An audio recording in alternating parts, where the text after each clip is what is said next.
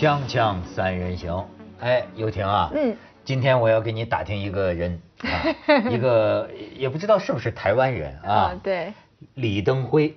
是。这个李登辉啊，我最近对他，你等会，李登辉，李登辉嘛，你等。你等会儿是吧？听过这个故事吗？没听过，给我讲讲，给我讲讲。又听？我没我，没听过哎。但是我听过这个谐音，但我不知道这故事的来源。是怎么来的？不是，好像他们就说，反正谐音啊，就开玩笑吧，就反正说蒋经国那个时候不知道什么事情，哎，然后就是讲你等会儿，然后人家就变成他变接班人了。哦，就是蒋经国，就问他说那个杀人接接棒的是谁？他说你蒋经国是那个宁波的那个上海口音嘛？对对对。哦，就可能人家问他谁接班嗯，然后他就说你等会儿，我想一下，这个李登辉。哎，我现在想为李登辉拍一部电视剧，你知道吗？真的。因为要用什么发音我都不知道。不是，你觉不觉得？实际这是个非常《捉妖记》第三集。哎，对。对，没错儿，不一定是《捉妖记》，嗯，应该是这个什么什么，我我觉得他这个让我觉得我对他的性格很感兴趣了，是吗？为什么？你比如说李登辉，哎，就是最近，呃，就是说他是日本人了，日本是祖国了，哎，就是能犯的忌他全犯了。我就是说，哎，这李登辉他最近又改口了，他最近出新书，又怕这个他这样一讲，蔡英文选不上以后，他又改口了，他又说，呃，做日本奴隶是台湾人的悲哀。他又改回来，这是有趣的地方。呃，但是不是实际？你看我比你们理解他，他也不算是改口，他也就是他那个意思吧。他这个脑子里啊，他是觉得，哎，当年我是受日本皇民教育，我出生的时候就是大日本帝国的子民，所以日本是我的祖国吧？这一重说对了吧？对。但是另一方面也没错，说这个台湾呢，一直就是受外来政权的这个统治，是吧？呃，他就说叫狗走了，猪来了。他说日本是狗，说这个国民党是猪，就反正都是外来政权，所以我们台湾人都是做奴才啊。哎呀，这个做奴才也是很可怜的。一会儿又说我的祖国是日本，哎，他很生动地反映了台湾的这种错乱。你这这是我我是觉得他有意思的地方在哪儿啊？就说这个，你等会儿啊，他都等到九十多了，最后又有你有没有觉得最近有点大爆发？嗯，放这个言论，放那个言论，但是你说他是傻子吗？他曾经做过这个台湾的这个这个领导人，领导人，呃，而且呢，现也甚至还有人呢，我看他台湾有专栏作家分析，说你等会儿啊，那这个谋略，这个时候小钢炮就是那个洪秀柱跟蔡英文选举，宋楚瑜也是呃要候选人，他在这个时机。一个一个的抛出什么说钓鱼岛是日本领土啊，或者又什么又这这这个那个了。说这都是有心机的，是吗？嗯，当然啊，因为他要辅选蔡英文嘛，蔡英文是他的徒弟呢，所以这个李登辉，我觉得就是在台湾呢，大家可能以为他退休的很早，也就是说不当领导人以后呢，就升出这个深居简出啊，但是其实不然，因为他每一年呢，其实都到现在都还有人是专门跑李登辉线的记者在台湾，所以呢，也就是说，显然这一位过一就是退休的领导人呢，他每一年都会找记者。聚餐何必呢？因为表示你跟媒体还是要有很多的关系。那这当中呢，就包括他其实跟政界他从来没有退出过。就他虽然所谓退休，但是我觉得他的这个有人说魔爪吧，从陈水扁一直到现在的蔡英文，然后还有台中间的台联党，其实他一直都是他这个血脉的延伸。所以呢，他其实在一直在干扰台湾的政治。到现在，我觉得干扰这个词，用 干扰一直在干扰是吧？就是一直在影响台湾的政治，直到现在。那如果蔡英文在明年呃这个选上的话，那这接下来又是个四年到八年的事情。所以这位老先生的确很可怕。所以呢，也有人说这个台湾的除了马英九这八年呢，他没有赶赶上之外呢，其实这台湾这一段的这个政治其实只有一个操控的人。徐老师，你觉得这老头是个什么人？我很关心他。因为据说他装了十多个支架，心脏是吧？九九个吧？九个？四九个？对，好像九。这充分说明咱们心脏病也能活到九十多呀！对呀，只要当日本人就行。所以那那不是说明台湾我碰到有医生啊，我碰到有医生就去帮他看过病，嗯，然后拿他的病例来激励无数同样病的人。所以在这个程度上，我挺关心李登辉。当然了，撇开这一层来讲，他是台湾政治的常青树，嗯，而且在我看来，他这个政治智慧啊，高于后面的其他这些人。他很耐包括陈水扁啊、马英九啊、宋楚瑜啊，全都不如他。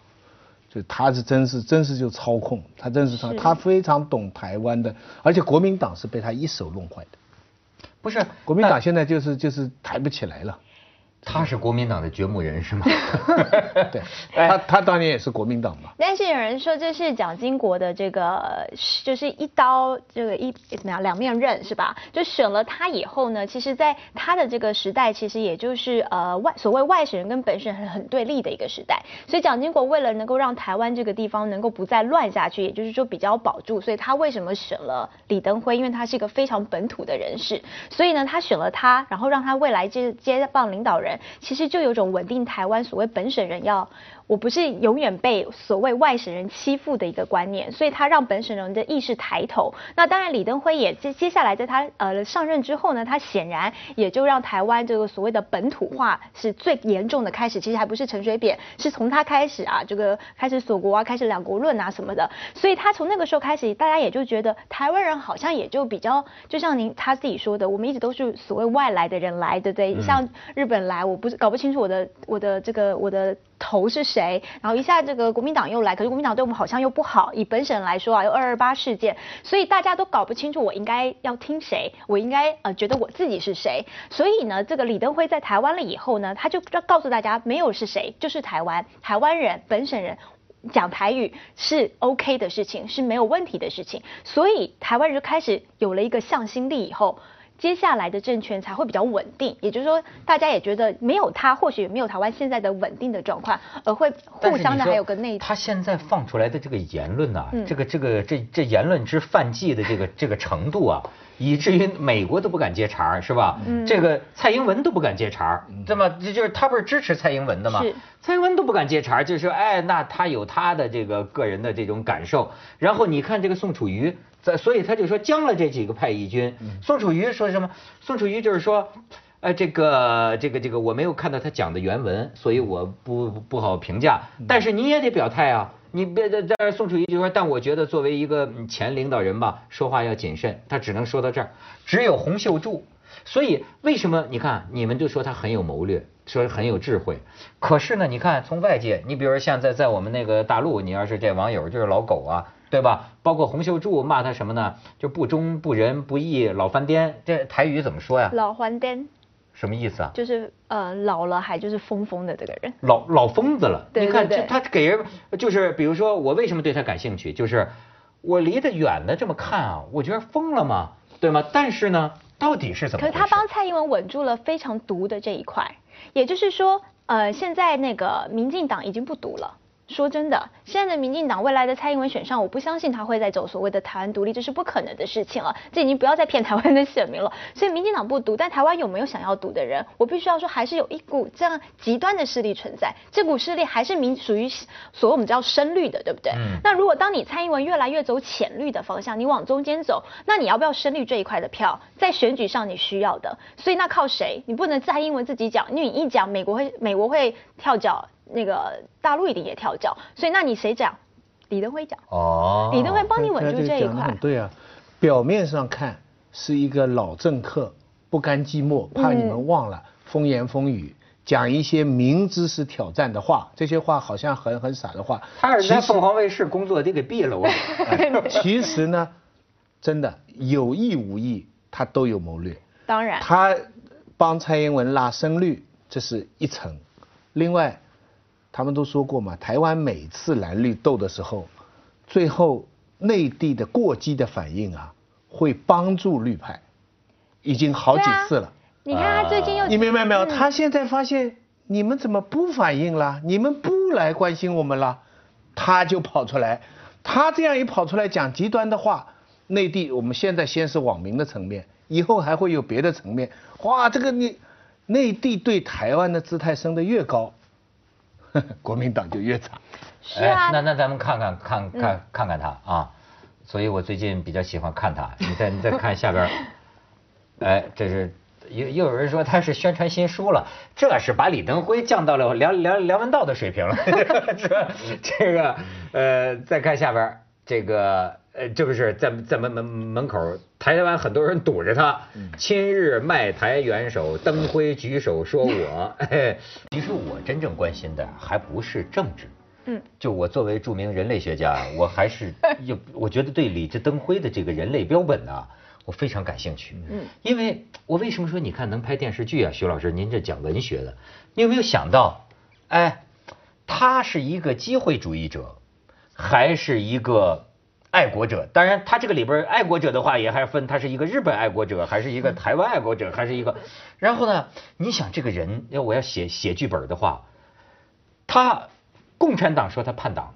知道吗？对，他当他自己称当年加入过共产党，至少是外围组织。嗯，好，然后国民党现在马英九说叛党，嗯，叛国，对吧？这说自己是日本人，那么，那么这是他慢慢思想改变，还是他一开始就认为他是日本人？那么如果是的话，你想啊，他还当上了台湾的领导人，就是所谓的总统。嗯，当年在蒋经国的身边，我天，这是一地下工作者呀。他这么多年怀着一个什么使命？对，你，哎，你你知道我为了要来唱这个，我我我查了一个东西，他有自己解读过自己。他说，第一，他二十二岁之前，他认为他自己是日本人啊，那这是因为他从小受这个皇民化的教育。然后之后呢，因为这个国民党来了以后，他就发觉哦，其实我是中国人。然后他说，为了要调和这个双重认同，他用了一个日本京都学派哲学家西田几多郎的一个概念，叫做绝对无的概念。他说。我是不是我的我？有没有听懂？我是不是我的我？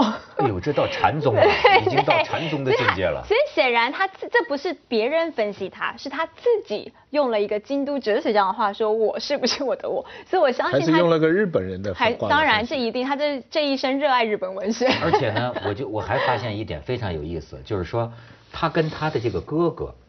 感情非常深，是超过他对父母的这个怀念。嗯，我觉得有一个原因呢，就是他哥哥长得太帅了。这种兄弟啊，你看看他照片，他显得太难看了。你这你看，你看他哥哥，你看他这个左边这个他哥哥，右边是李登辉。你说这这像一个妈生的吗？这玩意儿他。哥哥做了他不敢做，没做。对他哥哥，你说帅哥吧，他他对他的哥哥啊，你想。到这么大年纪，他想起他哥哥都流泪。嗯，他他是他他是这样，所以他到靖国神社去什么参拜他哥哥的什么亡灵。他李登辉有他的见识，他的这个见识让我觉得挺有意思的。他就说当年啊，他的哥他他说他哥哥，你想他哥哥就是呃海军陆战队这个日本的海军陆，但是台台湾人，他就是当时是日本的殖民地嘛。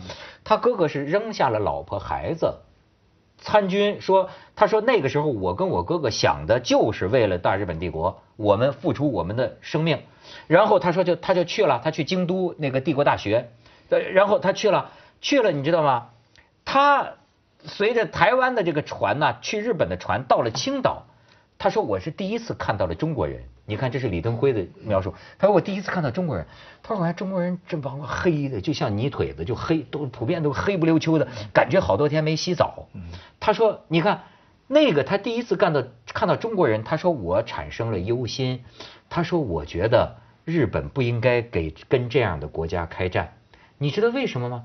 他说这些人这么不爱卫生。”就是能够忍受这么冷酷的、肮脏的、低级的生活条件，他觉得跟这样的民族打仗啊，打不死的，打打不赢的。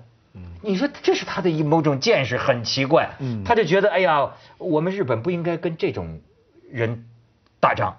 然后呢，好像就是呃，他的解释就是说，他认为日本跟中国开战。是战略上的错误，然后为什么是战略上的这个错误呢？你说他这个太太逗了，他说他说实际呢，他觉得跟台湾有关，嗯，你知道为什么跟台湾有关呢？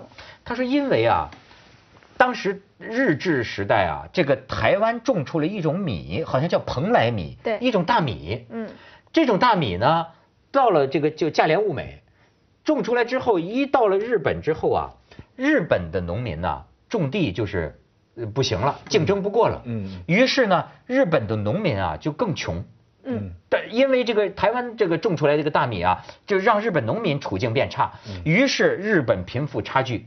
但是呢，他就说，作为日本的领导者，没有把这个国内的贫富差距的矛盾呢，在国内解决，然后反而是把它引向转移到转移，所以就去打这个中国，然后中国人这么脏，这么不爱卫生，这什么吃什么都行，喝喝穿什么都行，这你怎么打得过他们？就这是李登辉这逻辑，你这有这台湾前些年有个人把世界地图弄过来，嗯对到了个方向，中心就是台湾。李登辉呢，基本上也是这个逻辑。你看他解释这个世界的变化，对就围绕着台湾。是，但是你也知道，就同样这个人当初帮蒋经国做事的时候，椅子哈从来只坐一半。一半，这个是有名的，任何时候都是都是这样做的。那这要我要拍拍戏剧的角色啊，你觉得他的面相是不是有一种大奸之相？嗯，特像他那种巨奸之之人他。但是我还是就是问你这个问题，他是一个机会主义者，还是一个信念者？台湾，台湾的那个什么，他是个政客吧？他是个政客，他是一个很算得上我们如果我们撇开道德不讲哈，纯粹从技术上讲，他是个挺成功的政客。因为你如果说他可以这么久的保持嗯权力，就是因为如果你说他是一个就是理想主义者，就是把他现在九十几岁讲的这些话呢，如果倒推回来，那他早该在他最有权力的时候就，例如说把台湾就卖给日本啊，或者是对于日本有特别多理比较想主义者导向的行为，但也没用啊。理想主义者不能那么长久的坐半边椅子的，这做不了的。是这个只是要功夫而且他说就像我们的潜伏啊嗯，潜伏啊，身怀着一个信念。你你注意到没有？你看咱们大陆这些电视剧那些潜伏啊、暗算什么的，一般塑造的就是潜伏在敌人阵营里的那个，嗯完全就靠信仰，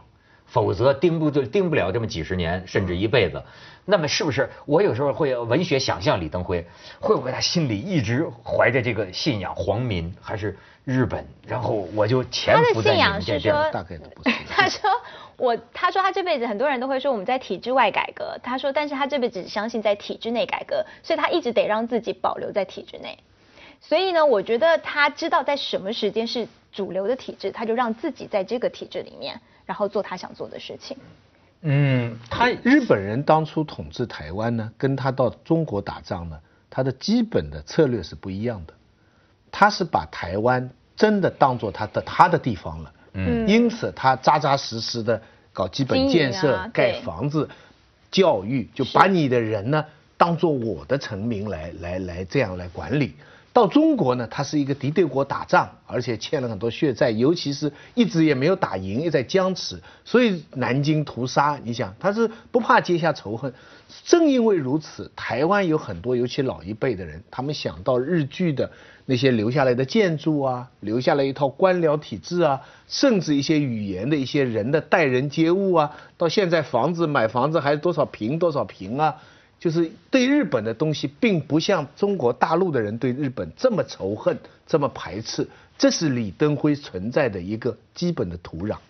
但是你要这么说，我就真觉得这个蒋经国的这个选择呀，他足有没有足够了解李登辉？因为你想，李登辉是当年的日本军人，他是他他参加过的战斗是什么呢？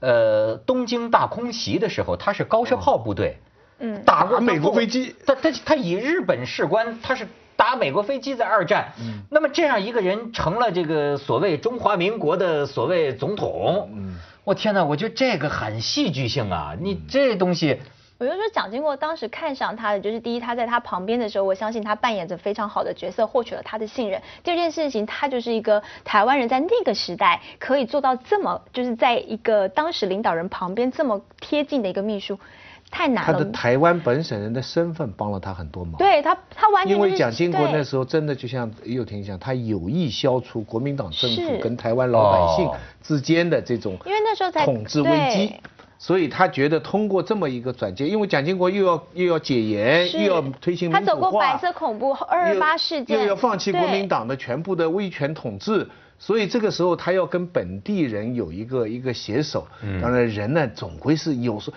接班的人是很难看透。咱毛主席这么伟大，还看到林彪呢，对不对啊？所以建锋同志 有时候也会看错人。对建锋同志 建锋同志选了这头，看了这头，忘了忘了那头了，对建锋是吧？